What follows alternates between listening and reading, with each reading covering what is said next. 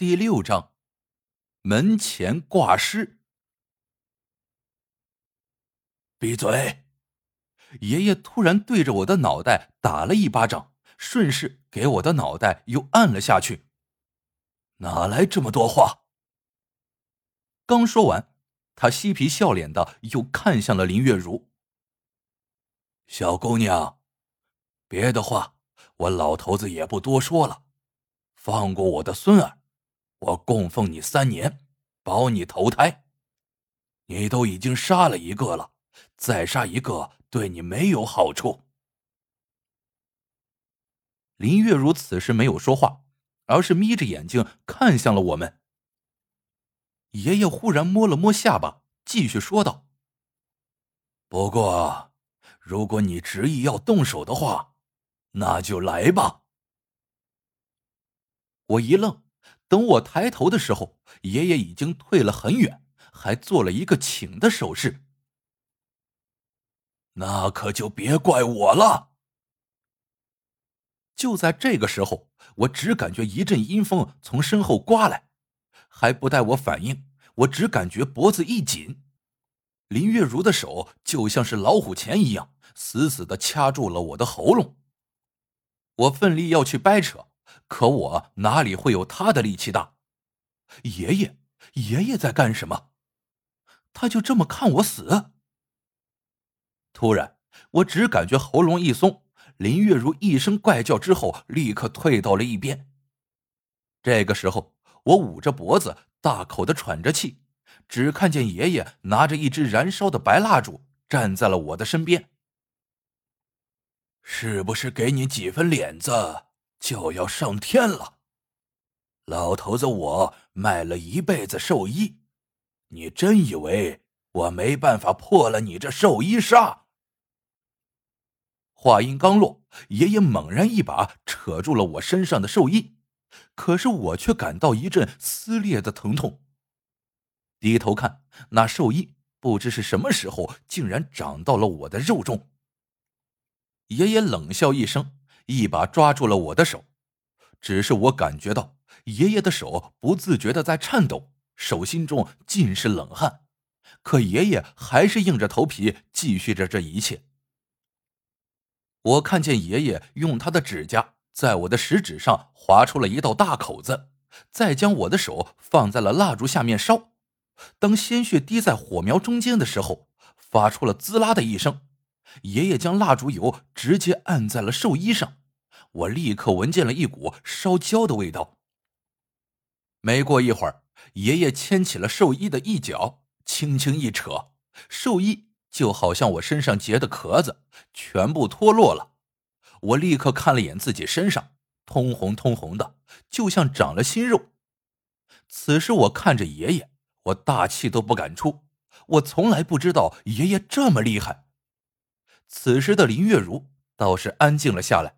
也不说话，只是眯着眼睛冷哼一声，然后回到了水潭上面，慢慢的沉了下去，那眼神十分的阴毒。起来，回家。爷爷的脸色很不好，心事重重的样子，嘴里一直不知道在念叨着什么不对，不可能。回家之后，爷爷坐在椅子上抽着香烟，一言不发。我忍不住上前发问：“爷爷，现在现在是什么情况？”这个女人不对劲，她才刚死，身上不可能有这么重的阴气。那我现在会死吗？爷爷瞅了我一眼，然后告诉我：“我想要活下去，必须要去弄清楚这个女人自杀的原因。”我问爷爷有没有搞清楚为什么小白脸会先死。爷爷摇摇头说不知道，但是他转脸又说自己好像在什么地方见过这个林月如，可一时间就是想不起来了。对了，爷爷，他来买寿衣的时候说是你介绍来的。爷爷一愣，然后摆了摆手，让我去睡觉。叫我明天去找一趟小白脸的家里，也许能问到一些情况。可第二天刚起来，家里就出了大事好多人围在了我家门口，爷爷正在和外面的警察不知道说什么。等我走过去一看，却发现小白脸的尸体被人吊在了我家大门前的顶上，他的脸朝着我这边，好像在直勾勾的看着我。我下意识的退后了好几步，一直到尸体被抬走，我才出来。我问爷爷是怎么一回事，爷爷没有说话，而是让我赶快去搞清楚到底怎么回事。可惜我连小白脸的家门都没进去，他们家一个人都没有，大门紧闭。无奈之下，我只好回家。回到家中，我告诉爷爷他们家没人。爷爷却告诉了我自己在林叔那进货的时候见过林月如，也许就是那时候让他知道了我们的店。爷爷，就算知道了也没有办法，还是没有办法解决。刘彻的尸体都被挂我们家门口了。说到这里，我停顿了一下。爷爷，你那么厉害，收了他不就没事了？结果，爷爷对着我的脑袋就是一下。你这小崽子，你真以为那么简单？这女的可不是要杀一个人那么简单呐！看着爷爷意味深长的样子，我刚想开口发问，结果他对着我的脑袋又是一巴掌。问那么多干啥？还不是你惹出来的祸！最后。爷爷让我在家待着，不要出去了，自个儿就出门了。爷爷入夜之后才回来，只不过他还扛回来了一个大麻袋。爷爷擦了擦额头的汗，说道：“还杵在那儿干啥？累死我这把老骨头了！快来帮忙！”我不敢怠慢，可等我刚蹲下身，触碰到麻袋。结果从里面竟然伸出了一只煞白的人手！我去！我一屁股坐到地上，这麻袋里装的竟然是小白脸的尸体！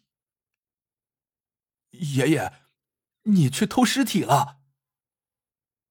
我不敢相信的看着爷爷。废话咋那么多？可爷爷也不打算解释给我听。只是告诉我自己睡觉去，叫我给尸体洗干净。看着刘彻的尸体，我整个人都傻了。可我不敢违背爷爷的意思，只能关上大门。给尸体洗澡是一件体力活，又重又不好弄。就在刚刚，才给他放到木桶里，我只是蹲下身弄毛巾，一转头却看见他的脸和我的。只有不到一公分的距离，别提有多吓人了。整整洗了一下午，等我完工的时候，天已经黑了。爷爷这个时候打着哈欠走了出来。洗好了，你就去做一套寿衣出来，按照他的尺寸，十二点之前就要。我只能照做，十一点多的时候我就完成了。最后，按照爷爷的话给刘彻穿上，再将他弄到地上盘腿坐着。搞完了这一切，我已经快虚脱了。我看着爷爷问道：“爷爷，咱们这到底要干啥？”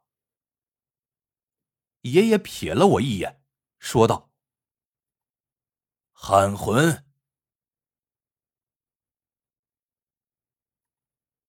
本章播讲完毕。感谢您的订阅收听。